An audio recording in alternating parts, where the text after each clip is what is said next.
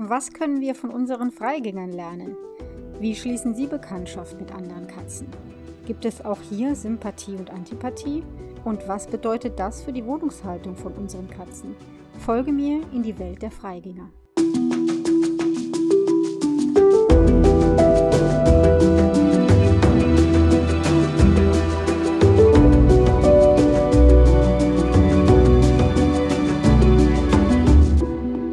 Katze Podcast. Ich bin Katja Henop, deine Expertin fürs Katzenwohl. Und ich zeige dir, wie deine Katzen ticken, damit du sie besser verstehst und weißt, was sie wollen und brauchen. Für ein harmonisches und glückliches Miteinander. Wie machen das eigentlich Freigänger? Heute Bekanntschaften schließen.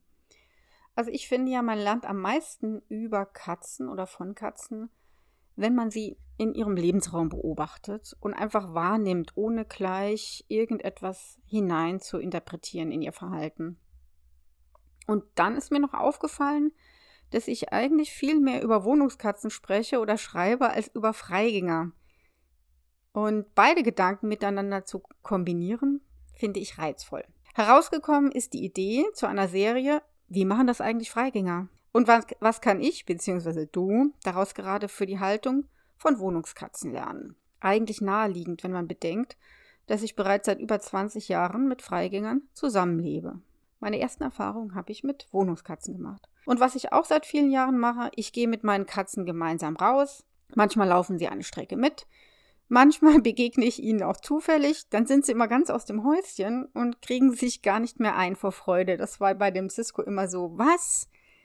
Mein Frauchen ist da und hier, das gibt's doch gar nicht, das habe ich doch gar nicht erwartet. Und dann hat er mich immer nach Hause begleitet. Das war wirklich sehr, sehr schön. Ja, und mittlerweile, wie ihr vielleicht schon wisst, aus den anderen Folgen gehe ich einmal täglich mit meinen beiden Katzenmädchen Ruby und Maggie zusammen eine kleine Runde durch, ja, nicht durch die Gärten, so hinter den Gärten entlang. Und ich finde es total schön und ich liebe es auch, wenn ich meine Katzen dabei beobachten kann, wenn sie anderen Artgenossen begegnen oder auf ganz unterschiedliche Art und Weise jagen. Der rot-weiße Kugelblitz, ja, der heißt nicht umsonst so, der rast drauf zu und hat auch noch nie irgendwas gefangen. Ihre ganz bestimmten, bestimmten Pflanzenvorlieben ausleben, das ist zum Beispiel auch ganz interessant, welche Gräser sie fressen. Das sind immer die gleichen, an der gleichen Stelle. Ja, sich bemühen, die richtige Außentoilette zu finden. Maggie kündigt es immer an oder sich in spielerischer Albernheit gegenseitig jagen. Das ist natürlich auch wunderbar anzusehen. So, heute möchte ich darüber erzählen, wie meine Katzen Bekanntschaft mit Artgenossen schließen, wen sie mögen oder wen sie nicht mögen und wann und warum ihre Stimmung plötzlich umschlagen kann. Diese Beobachtungen und Erkenntnisse sind total wichtig, wenn du zum Beispiel eine neue Katze hinzunehmen möchtest, aber auch für die Lebensraumgestaltung, Wohnung, ergeben sich eventuell neue Ideen oder neue Perspektiven für dich. Oder alte Perspektiven, die aber jetzt nochmal bestätigt werden. So ganz intensiv beobachte ich die Begegnung zwischen meinen Katzen und fremden Katzen erst seit einigen Jahren. Gut so, für dich, dann musst du dir nur die Namen Cisco, Flo, Maggie Ruby kennst du ja schon, Lupo und Jack Sparrow merken. Fange ich mal mit meinem verstorbenen Cisco an. Cisco war ein territorialer Kater. Was das ist, sage ich gleich noch. Er kommt, kam aus dem Tierschutz, war ein ehemaliges Mobbingopfer. Das heißt, er hat schlechte Erfahrungen mit anderen Katzen gemacht. Er mochte dann auch keine körperliche Nähe zu anderen Katzen und ist mit Flo einigermaßen ausgekommen. Aber ein Kontaktlegen zum Beispiel gab es nie und er war sehr auf mich bezogen. Also mit dem Territorial ist gemein, dass er sehr darauf geachtet hat, welcher Platz ist jetzt meiner, welcher Platz ist jetzt Flo's. Auf Flo's Lieblingsplätze hat er sich nie gelegt. Und draußen war das so, dass er sein Revier vehement verteidigt hat. Also das kann sich schon unterscheiden drinnen und draußen. Mm, aus Gründen einfach, äh, drinnen äh, werden Kämpfe häufig vermieden, weil man sich nicht ausweichen kann. Wo soll man denn hin? Draußen ist das viel besser für Katzen, denn sie können ja, sie haben ja ein weites Fell, sie können abhauen. Deswegen sind Kämpfe wirklich häufiger. Also, Cisco hat sein Revier vehement verteidigt, also sein Kerngebiet. Kerngebiet ist so die unmittelbare Umgebung. Das war also unser großer Garten. Das sah dann so aus, dass der die anderen Katzen, die sich mal aufs Grundstück getraut haben, die hat er verjagt. Also es kam nicht unbedingt zum Kampf, das kommt ja auch auf die andere Katze an, aber die wurden alle verjagt. Der hat auch so einen Hang gehabt, wirklich bei jedem Wetter war der draußen und er musste, ich hatte immer so das Gefühl, er musste sein Revier kontrollieren zu bestimmten Uhrzeiten. Also so ein richtiger Kontrollfreak. Was er auch oft gemacht hat, ich habe ja so ein Häuschen, so ein Holzhäuschen für meine Katzen bauen lassen wo sie drauf können von zwei verschiedenen Seiten und das ist da ganz gemütlich und der Cisco hat sehr oft da gesessen, um einfach zu beobachten in den anderen Gärten, wo passiert was und welcher Nachbarskater kommt jetzt womöglich hier hin. Dann ist er entweder oben geblieben oder hat den Eindringling verjagt. Eine große Rolle spielte dennoch bei ihm und bei allen Katzen übrigens, aber das wirst du noch feststellen, Sympathie bzw. Antipathie. Es gab einen Kater mal, das war ganz spannend, der zog nebenan ein. Keiner hat sich um ihn gekümmert und er dachte wohl, mein Garten ist super toll, hat, er hatte nämlich keinen. Und dann hat er wirklich im Kerngebiet sich einen Platz gesucht und zuerst hat Cisco ihn verjagt, er kam aber immer wieder. Der war auch noch recht jung und Cisco war schon recht alt. Und dennoch war das so einer, okay, dann lege ich mich eben dahin. Und ich habe es dann auch geschafft, Cisco zu überzeugen. Ich habe dann nett mit ihm geredet, auf ihn eingeredet und das so ein bisschen ignoriert. Und der junge Kater hat es tatsächlich geschafft, sich auch Cisco zu nähern. Da war der ganz erschrocken und ist lieber ins Haus gelaufen. Aber den hat er nicht mehr vertrieben. Das war also dann okay. Woran das lag, weiß ich nicht. Da müsste man Cisco fragen. Es gab einen anderen Kater, das war wirklich eine ganz schlimme Episode die ich vielleicht mal lang und breit erzählen werde, aber jetzt nicht, das würde den Rahmen sprengen. Aber das war ein Nachbarskater, mit dem es regelmäßig, und wenn ich regelmäßig sage, dann meine ich, das könnte schon mindestens zweimal im Monat gewesen sein, zu blutigen Kämpfen. So große, riesige Bisswunden habe ich wirklich noch nie gesehen. Ich habe schon einiges gesehen. Und was jetzt da spannend war, das war meine alte Katzendame Flo die ja auch schon seit drei Jahren verstorben ist. Die war sehr menschenbezogen, sehr sozial, aber hat darauf geachtet, dass sie ihr Revier auch vor anderen Katzen freigehalten hat, sozusagen. Aber die ist dann nur einmal draufgestürzt und dann wieder zurück. Hm, wenn man ihr begreiflich gemacht hat, das ist jetzt eine nette Katze, war das auch in Ordnung. Da kann man schon einiges machen. Das ist sehr, sehr spannend, wie die Katzen darauf reagieren. Und beide, Flo und Cisco, die haben diesen sehr aggressiven Kater zum ersten Mal gesehen und waren alle beide direkt auf 180. Und das ist, war nicht unbedingt bei allen Katzen so. Aber den mochten sie von Anfang an nicht und sie hatten noch gar keine Erfahrung mit ihm gemacht. Je älter und kränker Cisco wurde, desto mehr mied er jede Art von Auseinandersetzung. In seinem letzten Lebensjahr schloss er sogar Frieden mit Lupo, den Namen solltest du dir merken, der kommt nochmal vor. Das ist auch ein Nachbarskater, der wohnt drei Häuser weiter und den hat er bis dato immer verjagt. Soweit ich mich erinnere, gab es aber nie Kämpfe. Es gab keine blutigen Auseinandersetzungen. Und er wurde wirklich sehr friedlich, hat immer beschwichtigt, hat weggeguckt, hat auch da mal in ihm geschnuffelt. Er hatte überhaupt keine Lust mehr gehabt auf Auseinandersetzungen. Und das tat er nicht, weil er sich nach einer Partnerkatze sehnte. Das hatte ich natürlich gehofft, aber mir war schnell klar, dass das nicht so ist, sondern weil er seine Kräfte sehr wohl einzuschätzen wusste. Und er genoss es sehr, als er mich nach Flo's Tod ganz für sich alleine hatte und das war ja leider nur 14 Monate. Aber was ich dir aus diesen Beobachtungen für dich und deine Katzen bzw. deine Katzenplanung mitgeben möchte, ist folgendes. Also erstens, Unsichere Katzen, wie zum Beispiel mein Cisco, die sich nicht ganz sicher fühlen, brauchen unbedingt hochgelegene Rückzugsplätze. Das kann auf dem Kleiderschrank sein, das kann die oberste Etage vom Kratzbaum sein, das kann der Catwalk sein. Und das brauchen die, um sich sicher zu fühlen. Zweitens. Es ist nun mal wirklich so genau wie bei uns Menschen gibt es Sympathie und Antipathie unter den Katzen. Du kannst nichts erzwingen, schon gar keine Freundschaften. Du kannst nur respektieren, dass auch deine Katzen ihre ganz eigenen Vorstellungen von Feind oder Freund haben. Bei der Vergesellschaftung kannst du natürlich darauf achten, dass du keine deiner Katzen mit der neuen überrumpelst und die neue zunächst in ihr eigenes Zimmer ziehen darf. Und drittens, setze deiner alten kranken Katze kein neues kätzisches Familienmitglied vor die Nase. Punkt. Und das meine ich wirklich ganz ernst. Du tust ihr damit gar keinen Gefallen. Ja, wie laufen heutzutage denn die Begegnungen meiner beiden Katzenmädchen, Ruby und Maggie, mit den Nachbarskatzen ab? Beide sind ganz anders als Cisco zum Beispiel. Beide sind mit anderen Katzen aufgewachsen. Und zwar monatelang, soweit ich das weiß, und sprechen perfekt Kätzisch.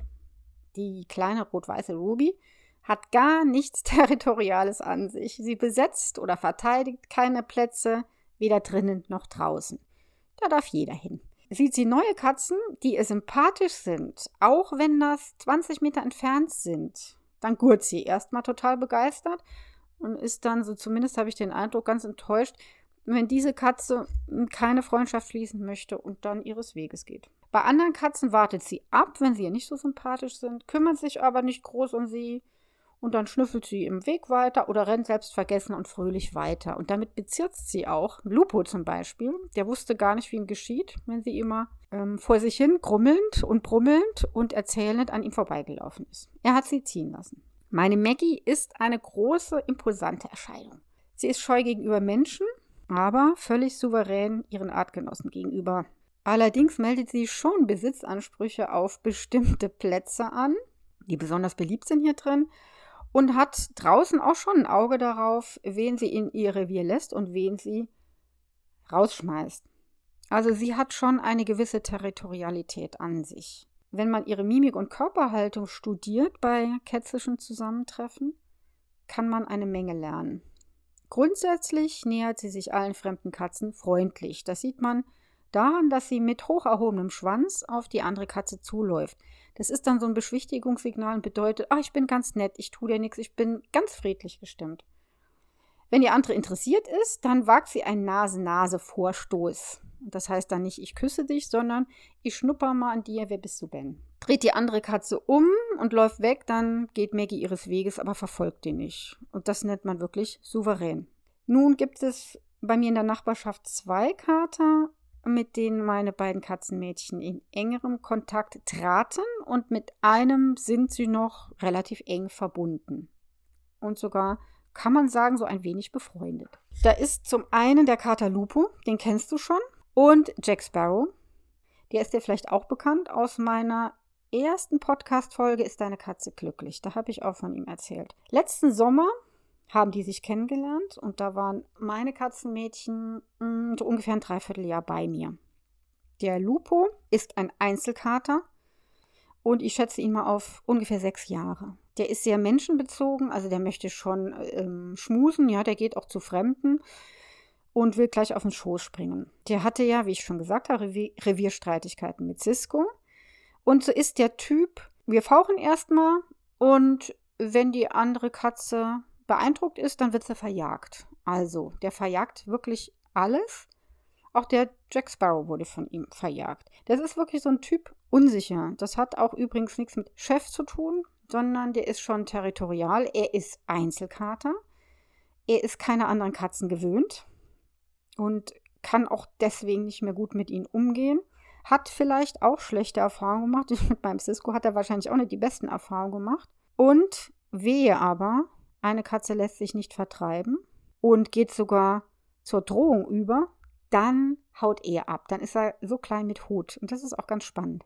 So, Jack Sparrow, der war damals ungefähr anderthalb Jahre alt, also so ein absoluter Spielefreak, neugierig, so unbedarft, hat überhaupt nicht gewirkt, als hätte er schon irgendwelche schlechten Erfahrungen gemacht und ziemlich robust eigentlich, ja. Wenn er mal verjagt wurde, der kam direkt wieder eher menschenscheu. Also ich darf ihn nicht streicheln, aber wenn ich ihn rufe, kommt er sofort angelaufen. Und ich lasse natürlich die Finger von ihm. Und vom Typ her passt er natürlich sehr viel besser zu meinen Katzen als Lupo. Der Jack Sparrow kam auch zu seinem Namen. Ich weiß nicht, wie der heißt. Also Lupo heißt Lupo, Jack Sparrow heißt, weiß ich nicht. Aber da der früher immer Beute aus dem, meinem Haus geschleppt hat, habe ich ihm den Namen Jack Sparrow gegeben. Und da ist es auch wieder spannend, was Sympathie und Antipathie betrifft. Als Ruby und Maggie den Jack Sparrow in dem Garten gesehen haben, waren die vom ersten Augenblick an begeistert. Oh, da ist ja ein neuer Kater, der ist aber nett, da gehen wir mal hin. Und der Lupo ist so einer, wenn man so auf ihn zuläuft, dann erschreckt er immer ein bisschen, geht ein bisschen zurück und dann macht er aber auch Spielaufforderungen. Die haben auch zusammen gespielt. Und ich habe mit der Angel mit den äh, drei gespielt. Der Jack Sparrow kam auch jedes Mal zu unserem Spielritual. Und Lupo kam auch, weil, du erinnerst dich, menschenbezogen. Und ich schätze mal, also beide Kater wurden oder werden kaum bespielt. Sind ja Freigänger, mit denen muss man nicht spielen. Aber das ist nur so eine Theorie. Also die waren ganz ausgehungert nach Spielen. Und der Lupo hat es aber nicht so nett gemacht wie der Jack Sparrow, sondern er hat eher sich hingelegt, so ein bisschen gelauert und beobachtet.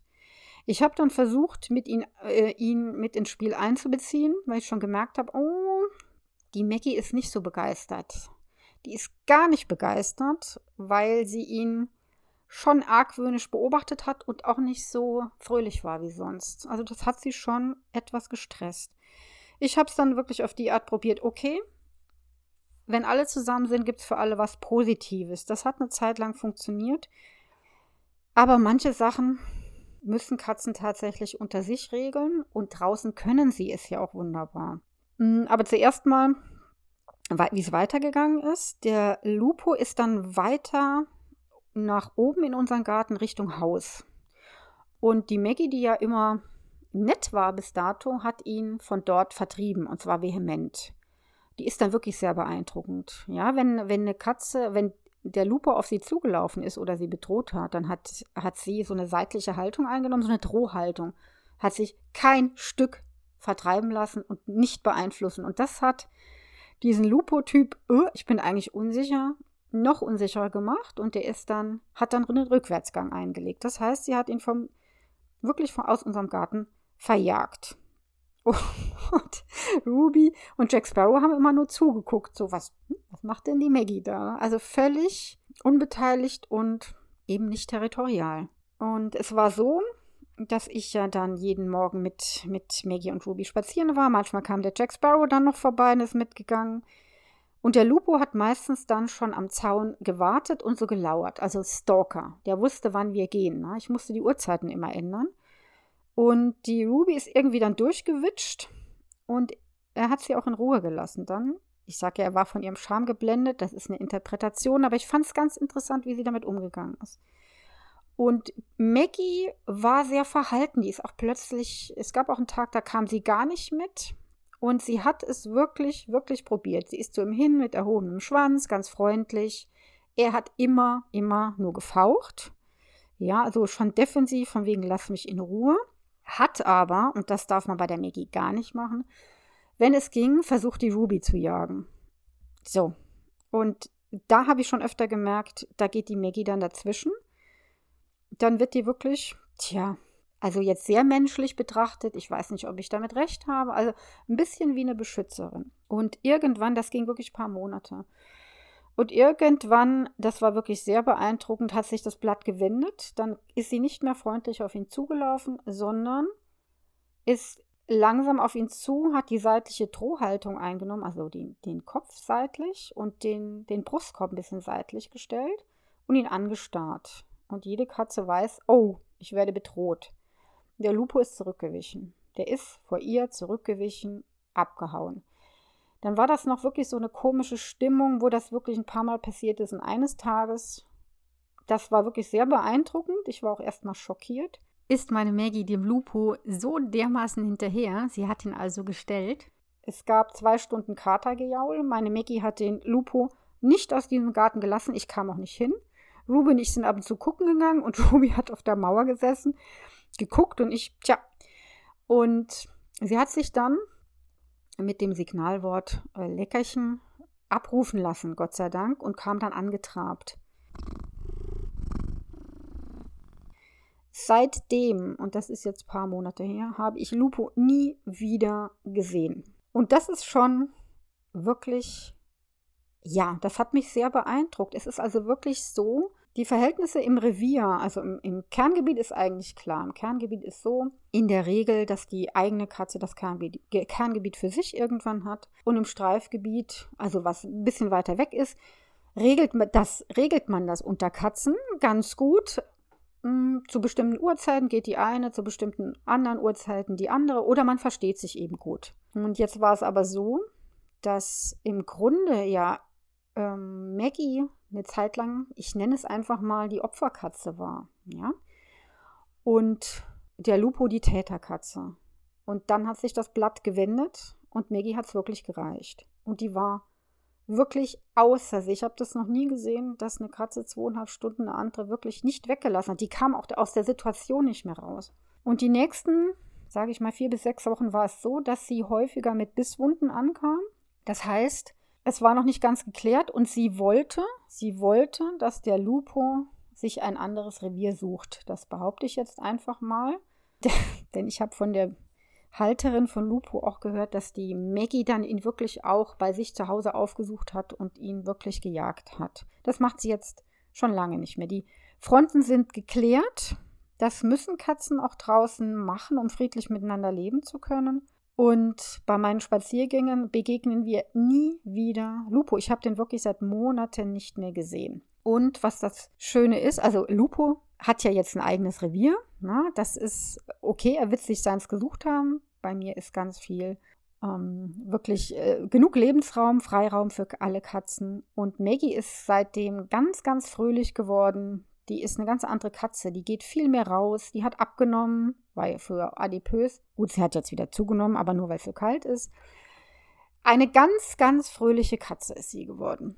Und was ich dir damit mitgeben will, als Erkenntnis vielleicht oder als Idee zum Umsetzen, aus Mobbingopfern können Täter werden. Das ist deswegen wichtig vielleicht für dich, wenn du mehrere Katzen hast und eine wird gemobbt, dann solltest du dir sowieso wirklich Hilfe suchen.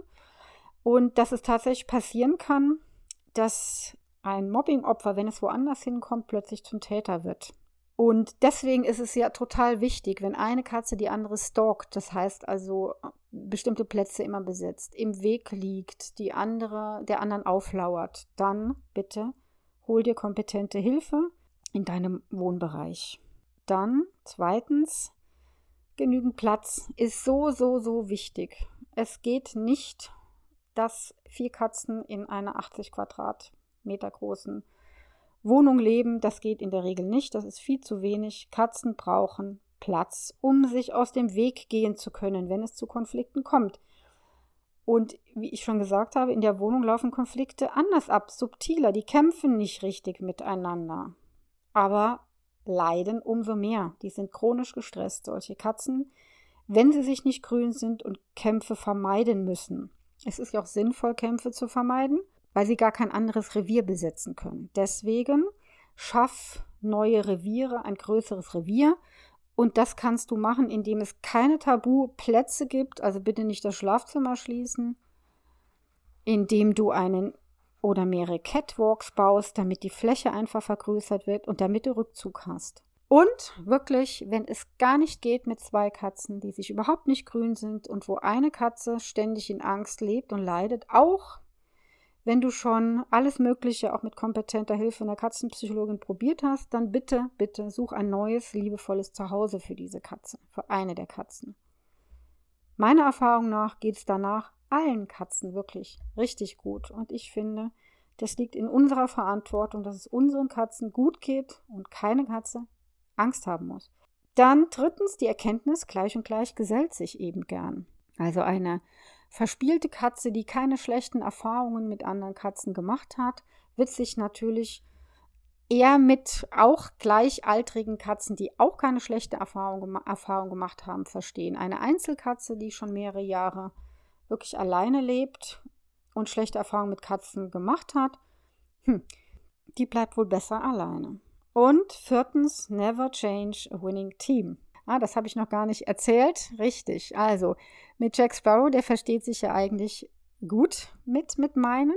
Und es ist aber so, dass, dass die Ruby, die weiß sich schon manchmal zu wehren, wenn es ihr wirklich zu bunt wird. Aber da habe ich gemerkt, dass sie auch wenn der Jack Sparrow mal drin ist, er darf ja das alles von der Ruby, Maggie jagt ihn manchmal raus, dass sie sich dann sehr zurückhält, auch beim Spiel, weil er so ein Vordrängler ist, dass sie dann sich wirklich eher zurückzieht und sich nicht mehr am Spiel beteiligt und dann auch wirklich ein bisschen geknickt wirkt. Sie ist dann nicht mehr so fröhlich und sie ist nämlich eine ganz fröhliche Katze. Und meine Überlegung, weil ich so soziale Katzen habe, weil die so toll sind und ich habe genug Platz, noch eine dritte Katze hinzuzunehmen, diese Überlegung habe ich schnell ad acta gelegt, weil ich diese Erfahrung auch gemacht habe. Ne?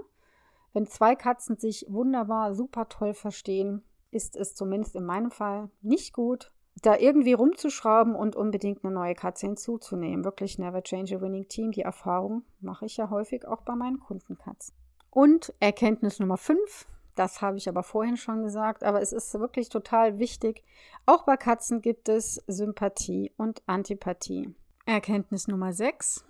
Menschenbezogene Katzen müssen nicht unbedingt scharf auf Artgenossen sein und Katzen, die wunderbar mit Artgenossen auskommen, können sehr wohl menschenscheu sein. Und in 14 Tagen befragen wir wieder unsere Freigänger. Wie macht ihr das eigentlich? Bis dahin. Tschüss.